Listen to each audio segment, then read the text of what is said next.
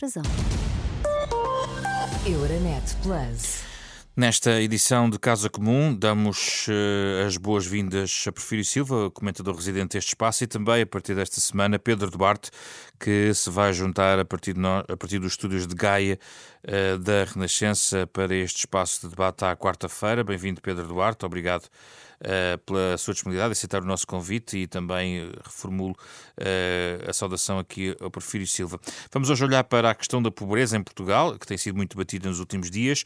Mais à frente vamos falar sobre as interconexões energéticas, um tema que também nos liga à Europa e fechamos mais à frente também com os desafios do novo governo italiano, da senhora Giorgia Meloni. Vamos começar pela questão da pobreza. Pedro Duarte, primazia deste, deste arranque do nosso uh, espaço. Uh, nós conhecemos nos últimos dias, também a propósito uh, do Dia Internacional para a Erradicação da Pobreza, mais um conjunto de estatísticas, algumas não são totalmente novas, mas reforçam um quadro que preocupa relacionado com a pobreza em Portugal. Sem apoios sociais, mais de 4 milhões de portugueses seriam pobres. A pobreza, há sinais de que aumentou. Portugal é o 13 país mais pobre da União Europeia, uh, coordenadora da Estratégia de Combate à Pobreza, que de resto é um nome que nós avançamos aqui na Renascença em primeira mão. Sandra Araújo diz que os números devem pecar por uh, defeito. E se cruzarmos isto com a realidade que estamos a viver, ainda agora estamos a falar sobre os créditos à habitação, é de facto uma realidade que nos obriga a reflexão, sobretudo porque os estudos que têm vindo a ser publicados também chamam a atenção para aqueles que são pobres e trabalham, e portanto no rendimento não permite também que possam sair da pobreza. Um, o que é que é essencial fazer neste domínio? Qual é a urgência? Ao nível das políticas públicas, por exemplo, o que é que pode ser feito uh, para uh, tentar aplacar este problema que, que vem sendo sustentado na sociedade portuguesa, Pedro Duarte? Muito boa tarde, José Pedro. Cumprimento cumprimento o painel, também, evidentemente, o Porfírio Silva e todos aqueles que, que nos estão a acompanhar. É de facto um, um prazer e um gosto juntar-me a este, este programa tão, tão prestigiado que eu me habituei a, a apreciar do outro lado, enquanto ouvinte. Um, e espero poder estar à altura daquilo que tem sido a, a, o histórico, digamos assim, deste mesmo programa. Um, o tema, o, o tema que, que da, da, pobreza no nosso país é de facto um tema profundamente estrutural e que nos deve inquietar a todos. Uh, se há matéria que eu julgo que uh, nos deve deixar até chocados, uh, é, tem a ver de facto com os números que nos foram apresentados recentemente, que para quem acompanha estas matérias não são absolutamente surpreendentes, mas que nos devem levar desde logo a duas conclusões. E antes de responder mais diretamente à sua pergunta, José Pedro, quanto, quanto àquilo que poderão ser as, as soluções ou as respostas a, a encontrar. E as duas conclusões são, são estas. Em primeiro lugar, eh, há um modelo de desenvolvimento eh, no nosso país que não tem trazido resultados. É um modelo de desenvolvimento que, pelo menos, tem vingado nos últimos 25, eh, 30 anos. Já não vou para trás, mas vamos, vamos olhar para aquilo que tem sido o, o nosso modelo de desenvolvimento económico desde que aderimos à moeda única, portanto, estamos integrados num espaço monetário próprio é um modelo que não tem resultado. A nossa economia não é competitiva, eh, nós não conseguimos crescer economicamente. Nós basicamente andamos há décadas a viver de, de dois fatores. Por um lado, aumento exponencial da dívida, portanto, estamos a, a endividar e assim a hipotecar o futuro das próximas gerações. E eu recordo que em 2000, portanto há 20, 22 anos atrás, em 2000 a, a, a dívida pública no nosso país representava 56% do PIB. Passados 20 anos, essa dívida hoje representa 123% do, do, do PIB, mais do dobro. E se olharmos para estes 20 anos, nós devemos perguntar-nos onde é que esse dinheiro foi gasto, andamos a endividar para quê?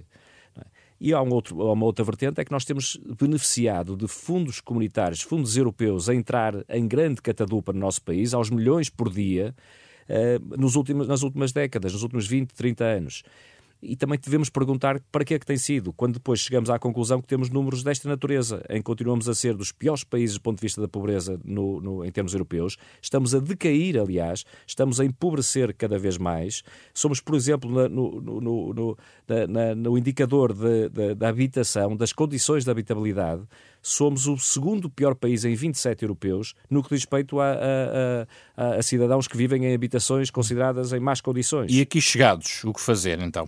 O que fazer? Eu acho que é preciso repensar todo este modelo. Em primeiro lugar, é a assunção de, que isto está a falhar. Isso não tem acontecido. Basta, basta ouvirmos aquilo que é a generalidade dos nossos governantes uh, nos últimos anos e são até apologéticos para soluções até de política social que supostamente uh, estão a trazer resultados. Ora, isso é tudo um engano e, portanto, eu acho que o primeiro passo é uh, assumirmos que temos de mudar alguma coisa, não é? E depois é tentarmos transformar as políticas públicas em algo mais consistente, que não se esgotem em anúncios públicos.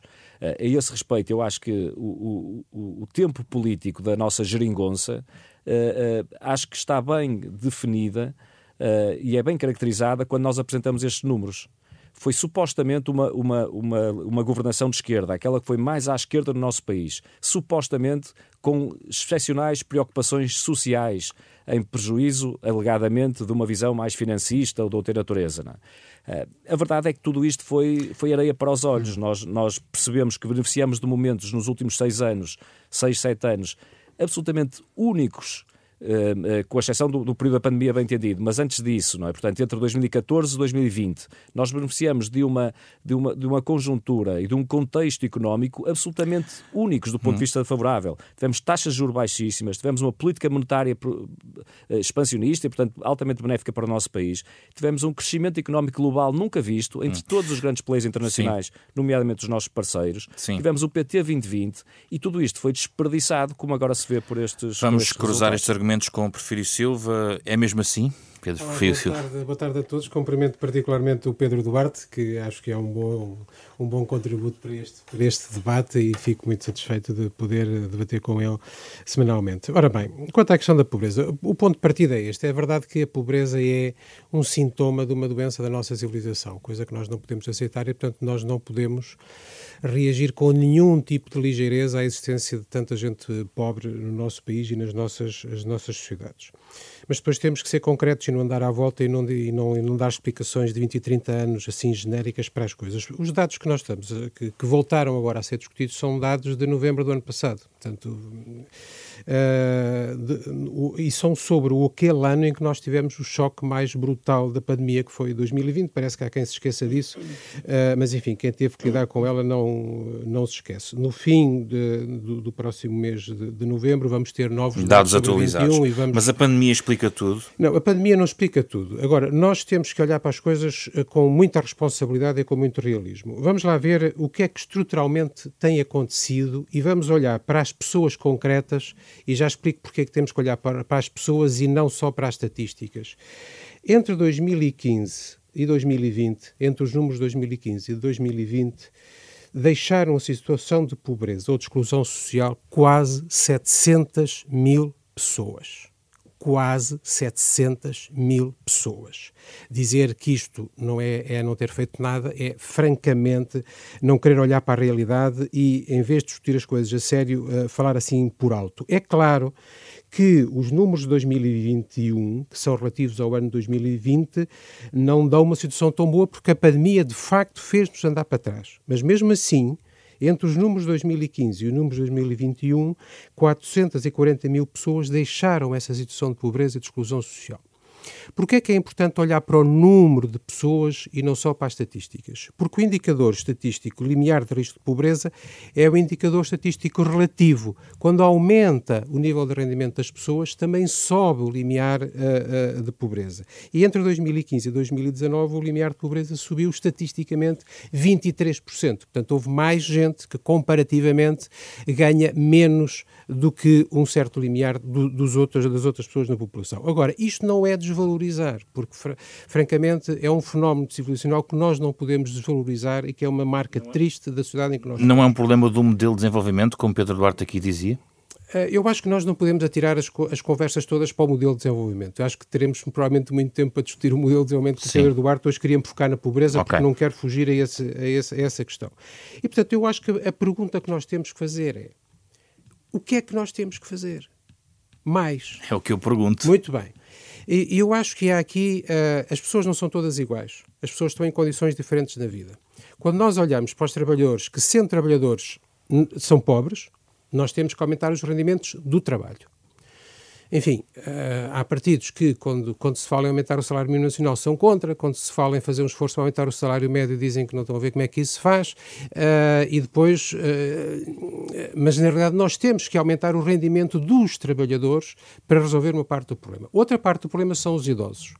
Nós temos vindo a fazer um trabalho muito importante para tirar muitos milhares de idosos da pobreza e estamos agora a avançar para a convergência do, do, do complemento solidário para os idosos para o limiar de pobreza.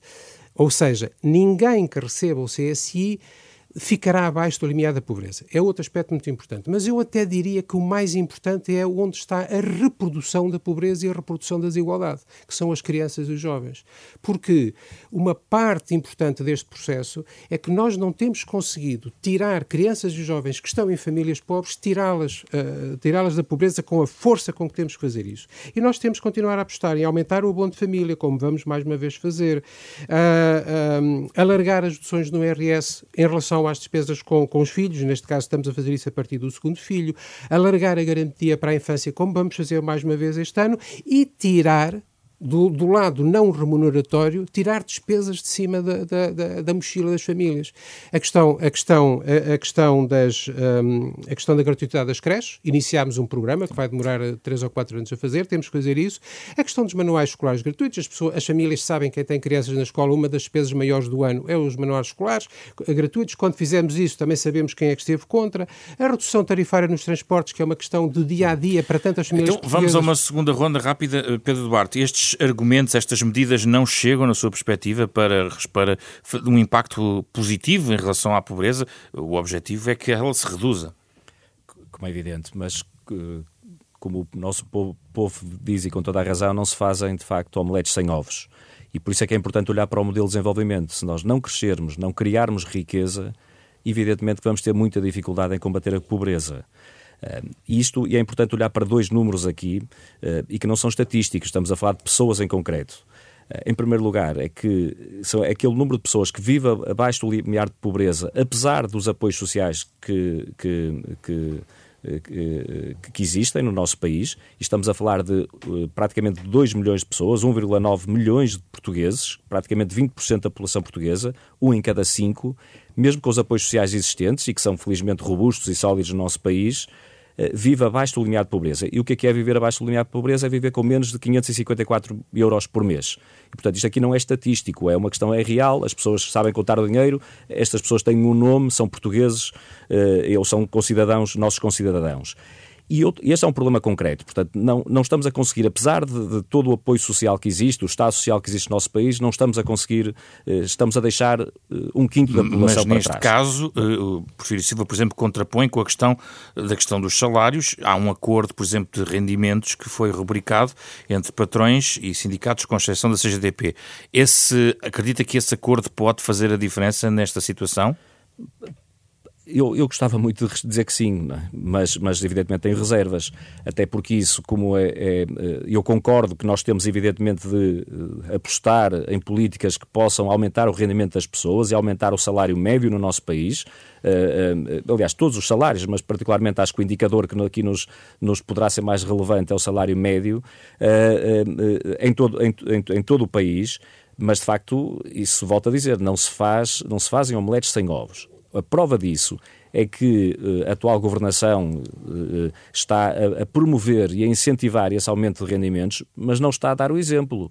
Aquilo, se olharmos para aquilo que se passa na administração pública, que é de longe o maior empregador do país e que de facto tem um efeito catalisador e de, de, de, de, contágio, se quisermos, em toda a economia, o Estado não está a dar esse exemplo quando de facto promove aumentos de rendimentos. O mesmo se passa nas pensões relativamente aos idosos. O governo não está de facto a dar esse sinal. Pelo contrário, está a cortar mil milhões de euros nas pensões uh, dos, dos, dos, dos, portugueses. Vamos ouvir aqui a resposta Portanto, do Porfírio Silva. É, é, bom falar, mas também já agora é importante fazer qualquer coisa. Porfírio Silva? Eu, uh, eu tenho a impressão que o Pedro Duarte tem andado um bocado, um bocado distraído, não é? Uh, o Governo acabou de assinar um acordo de incidência remuneratória com os sindicatos da administração pública. Não existia desde 1999, portanto, não deve ter lido essa notícia.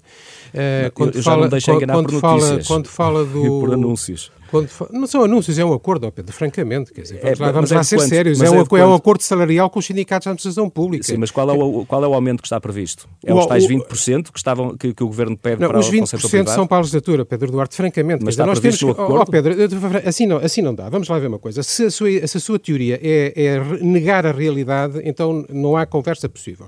Uh, Está-me a dizer que o acordo salarial com a administração pública não é nada que são promessas. Bom, o, o, o a história do. A, a história, bom, assim, assim Vamos não, ouvir Prefiro Silva agora? Assim, assim não vale a pena. Prefiro Silva?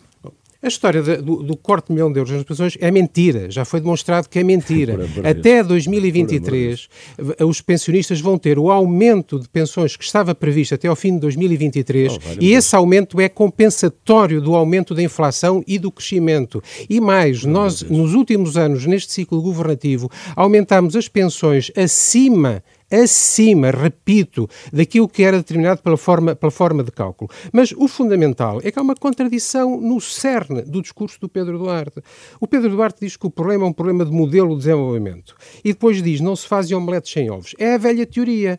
É vamos produzir primeiro e cada um que se enrasque e depois logo se vê o que é que há para distribuir. Não, o problema não é falta de recursos. O problema é a desigualdade. O problema é que há uma diferença muito grande, exageradamente grande, entre aqueles que ganham pouco pouco e aqueles que ganham muitíssimo. E, e o que nós temos é que diminuir, não, não é verdade, o que nós temos é que diminuir a desigualdade. E quando o Pedro Duarte leu, faz as contas, faz... Oh, Pedro Duarte, nós aqui temos o hábito de cada um falar na sua vez. Se a ideia é não me deixar falar, assim não é possível. Com Prefiro Silva, vamos terminar. Minhas, Muito bem. Desculpa, então, se, isso, nós, se, se nós estamos... Se nós estamos... palavras que eu não disse. Não. Pronto, assim não dá. Pronto. Pedro, uh, se não, se não me deixa, se não me deixa falar, não é possível. Eu estava a pedir desculpa por interromper apenas. Não Prefiro Silva. É que quando o Pedro Duarte diz, faz as contas a limiar, às pessoas abaixo do limiar de pobreza sem apoios sociais está precisamente a assentar numa tese, que é a desprezar os apoios sociais. Sim, há pessoas que, se não fossem os apoios sociais, estariam na pobreza. Mas há apoios sociais, porque há um modelo de desenvolvimento que inclui a ideia da redistribuição, inclui a ideia que a produção de riqueza também tem que beneficiar as pessoas que não beneficiam diretamente. E, portanto, há um estado de redistribuição. Aqueles que são contra isso é que falam abstratamente de modelo de desenvolvimento, quando, na verdade, estão a esconder o problema que é o problema da desigualdade. Vamos virar-nos para a Europa. Acordo de interconexões, interconexões eh, na energia. Eh, o Governo garante que as interconexões elétricas continuam previstas eh, e houve críticas fortes este fim de semana do PSD, por Paulo Rangel, em relação a este acordo, que considera não tão positivo como o Governo anuncia. Estamos a falar de um acordo em Portugal, Espanha e França para um corredor de energia verde por mar entre Barcelona e Marselha. Qual é a sua perspectiva, Pedro Duarte, sobre este acordo, a relevância para a Europa e para Portugal? Uma, uma frase apenas para deixar bem vincado que o problema das desigualdades é, na minha opinião, eh, se quisermos, é a minha maior preocupação política no país e, portanto, aquilo que disse o Prefiro Silva está um bocadinho Vamos avançar. Continuando então para este tema, eu acho que nós temos aqui dois problemas. Um primeiro é um problema, se quisermos, até mais estrutural e mais importante, que tem a ver com a saúde da nossa democracia e com o combate a populismos e a, a alguma rendição ao, aos, perdoem-me utilizar esta expressão mais, mais abrasileirada, esta rendição aos marqueteiros políticos, é? em que de facto o anúncio, a, a, a retórica substitui aquilo que é a essência das questões. Nós voltamos a ver, neste caso, exatamente a mesma circunstância que vimos a quando do anúncio das medidas de, de apoios sociais eh, de combate à inflação, nomeadamente quanto às pensões, em que o Primeiro-Ministro começou por dizer que uh, haveria um aumento histórico das pensões no nosso país, depois disse que haveria um aumento das pensões a uh, benefício dos, dos nossos uh, pensionistas, naturalmente, uh, para no fim acabar por, por, reconhecer que, de facto, face às circunstâncias, face às dificuldades, era necessário garantir a sustentabilidade da nossa segurança social e, portanto. Estamos a falar de energia agora, Pedro. Exatamente. Agora aconteceu a mesma coisa. É que tivemos um Primeiro-Ministro a assinar um acordo que não foi revelado, a fazer o, o chamado spin é? junto da comunicação social e dos meios de divulgação em geral afirmando-se como um momento de, de, vitória para o país, quase glorioso. Uh, uh, o Primeiro-Ministro a manifestar-se muito satisfeito com uma grande conquista e uma grande vitória. E depois, quando fomos olhar à realidade e perceber o que ali estava, vimos que, de facto, aquilo a ser vitória é uma vitória de pirro, não é? Porquê? Manifestamente, Olha, em primeiro lugar, porque é um, um, um acordo eh, minimalista e, portanto, nós tínhamos em vigor Uh, um determinado tipo de, de, de, de circunstâncias acordadas uh, já em 2014 e 2015, e depois firmadas em 2015 numa Cimeira Ibérica, uh, que previam, previam, por exemplo, três interconexões elétricas, duas delas caíram, e portanto estamos muito abaixo daquilo Não é isso que, que o Governo diz neste momento. Não é o Pronto, governo, lá está. É, o é outra vez. É outra, é outra vez nós podemos ler o que está escrito, não é? Estou só a é, dizer aquilo que foi dito no espaço público. Pois, exatamente, mas também foi dito por toda a gente que leu aquilo, não é? qualquer entidade independente sabe e percebe que evidentemente aquelas intercomunicações não, não existem, não tem nada hoje em dia, não é? E há um novo acordo por alguma razão é, e por isso é que foi omitido esta matéria desde sempre, e só quando houve críticas, desigualmente, por parte do, do do, da, da, oposição uh, ao facto de se ter deixado cair estas duas interconexões, é que depois houve então uma necessidade de vir dizer, ah, mas não mexemos nisso. Pois, o problema é esse, é que não mexem nisso, está esquecido, não é? Depois, não tem financiamento, que é uma coisa absolutamente notável, não é? Anuncia-se algo desta natureza, mas ninguém sabe quem paga, quanto custa, uh, quem é que vai ser onerado com isto, qual o prazo sequer de, de, de financiamento ou de execução para isso, não é? Eh, portanto, não se percebe. E depois, se avaliarmos um bocadinho mais, percebemos que, evidentemente, isto eh, prejudica muito aquilo que podem ser a aposta nas renováveis portuguesas, na sua potenciação, na sua rentabilização, beneficia, evidentemente, França, nomeadamente aquilo que é a sua política energética, em parte beneficia a Espanha no que diz respeito ao gás, mas Portugal fica de facto uh, atrás e prejudicado. Vamos ouvir Prefiro Silva e, portanto, agora sobre este tema. Vista, uh, é, é, é, pronto, foi o que muito se conseguiu, bem. mas Vamos foi muito, muito, muito, muito, muito Eu não vou fugir ao tema concreto, nem vou andar a falar de outras coisas, porque o nosso hábito aqui neste programa é falarmos dos temas que nos propõem e não estar a desviar a conversa para... Vamos lá ver. O Acordo do Corredor Energia Verde Europeu. É, é, é, evidente para toda a gente que é preciso acabar com uma situação em que, do ponto de vista energético, a Península Ibérica era praticamente uma ilha relativamente ao resto da Europa. E é isso que faz este acordo. O novo projeto tirou à França os seus argumentos táticos, ambientais, contra a ligação pelos Pirineus e sobe a posição de Portugal na escala de valor. Vamos ter, além das ligações que já, que já, que já estavam em, em vigor e previstas, vamos ter novas ligações Portugal-Espanha e Espanha-França, e, portanto, vai nos ligar a França que vão continuar transitoriamente a transportar gás natural, combustível fóssil, contrariamente que alguns andaram por aí a dizer, mas que vão ser preparados para o transporte de hidrogênio verde e de outros gases renováveis. Ou seja, nós não estamos a olhar para o passado, estamos a olhar para os mercados E as futuro. ligações elétricas, prefiro já, lá, já lá vou. As ligações elétricas mantêm-se tal como estavam, a, a, a, ligação pela Biscaia vai ser acelerada em relação ao que estava previsto e não foi o governo português que disse, foi o governo espanhol e o governo francês que as outras duas ligações elétricas vão também ser aceleradas. Essa é uma, é uma das falsidades que têm andado a ser ditas. Não deixamos cair as interligações elétricas, elas mantêm-se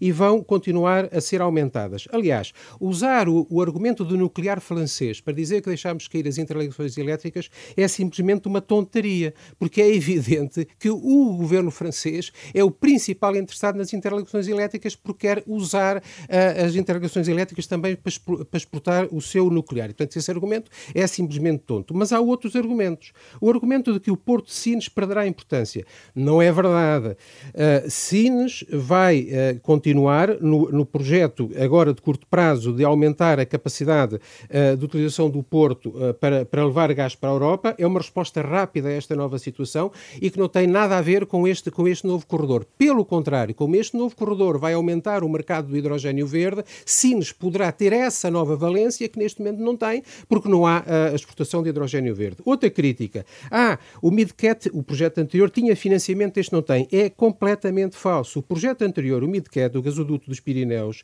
não tinha financiamento nenhum. E qual será o financiamento deste? Já lhe vou dizer, não tinha financiamento nenhum, porque no plano da União Europeia já não era considerado um projeto de interesse comum. Aliás, o porta-voz da Comissão Europeia para a Energia disse isso mesmo. Nós não vamos poder financiar projetos de combustíveis fósseis, como era o MidCat, mas estes projetos de hidrogênio são elegíveis como projetos de interesse comum e, portanto, podem ser, podem ser financiados. Quem vai pagar este processo?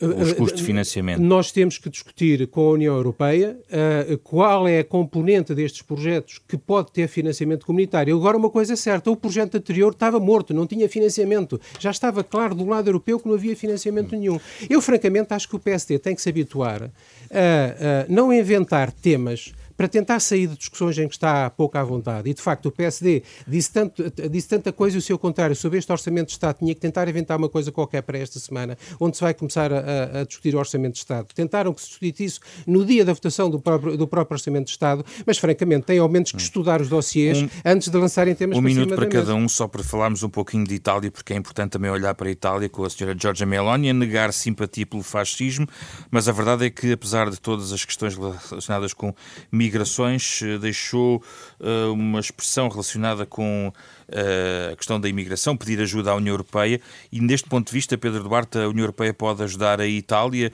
neste difícil e complexo e delicado tema das migrações para um governo da natureza da senhora Giorgia Meloni?